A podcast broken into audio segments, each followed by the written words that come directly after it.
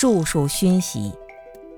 我们要从现有的状况出发，不断学习，开拓思路，智慧就会越来越高。一个人在成长中，如果不学习，脑筋就会慢慢的固化掉，思维模式就会钻牛角尖，越修行越固执严重。我们只有不停的学习，才能够把过去陈旧、狭隘、局限的观点，慢慢的调整过来，修行就会顺理成章。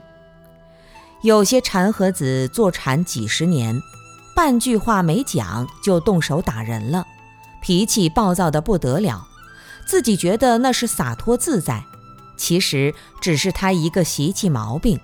跟祖师大德的大机大用完全是两码事。